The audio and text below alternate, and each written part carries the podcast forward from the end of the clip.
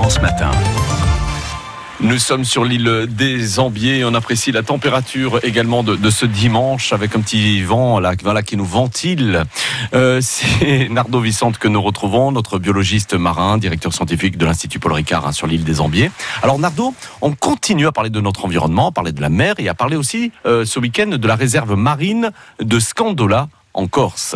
En mission scientifique à la réserve de Scandola, depuis le début de la semaine, nous avons pu conduire à bien nos travaux grâce à l'aide des gardes de la réserve, à leur surveillance assidue et régulière depuis 40 ans.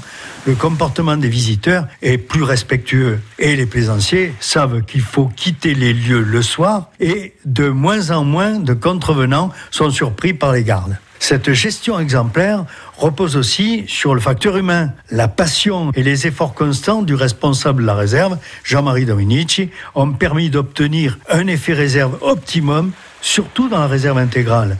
Réserve intégrale qui est devenue un véritable sanctuaire de vie. Il n'est pas rare pour les scientifiques qui sont les seuls à être autorisés à y plonger d'observer une trentaine de mérous et plusieurs espèces différentes de poissons en une seule plongée.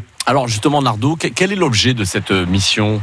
Quasiment la création de la réserve, nous étudions les populations de grandes nacres de Méditerranée, le plus grand coquillage au monde, avec le bénitier tropical, et qui d'ailleurs est endémique de notre Méditerranée. Or, depuis l'automne 2018, toute la population de nacres de la réserve, qui était une des plus importantes de la Méditerranée occidentale, a été décimée par un parasite et la mortalité est totale on ne rencontre plus que des coquilles vides dans l'herbier de Posidonie. Cependant, nous avons installé, comme les années précédentes, à pareille époque, des collecteurs de larves qui sont de simples sacs à oignons dans lesquels on introduit deux autres sacs de manière à disposer d'une grande surface pour la fixation des larves.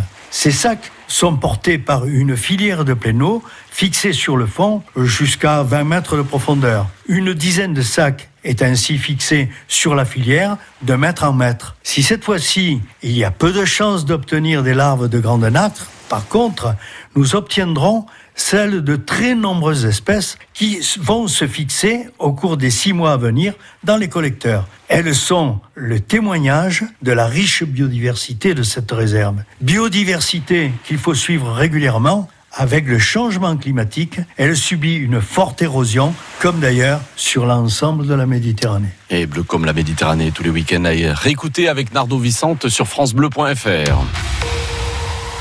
En interne de nos programmes, s'il y a des difficultés côté circulation, généralement c'est plus tranquille le dimanche matin, sauf qu'il y avait un incendie d'un véhicule tout à l'heure sur la montée de Célonie. On a des nouvelles à vous apporter avec Fabien qui est en direct avec nous. Bonjour Fabien.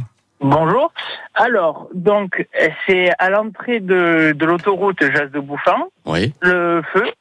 Donc, le feu est sur le zébra. Sauf que, donc, il n'y a plus de feu. Donc, ils sont en train de procéder au noyage.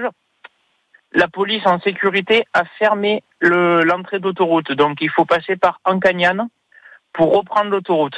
D'accord, pour la montée de, de s'engager ensuite sur la 51 ou, euh, ou partir dans derrière pays, tout à fait. Donc il faut euh, reprendre l'autoroute un petit peu sur Ancagnane et non pas sur euh, Jas de Bouffon, c'est ce que vous nous dites, hein, Fabien Voilà, ouais, cette portion d'autoroute est fermée. l'entrée d'autoroute, ouais. Merci, c'est une info précieuse, hein, Fabien. Merci encore une fois de votre écoute sur France Bleu Provence. À tout moment, si vous rencontrez des difficultés, plus que jamais, nous sommes à vos côtés. 04 42 38 08 08.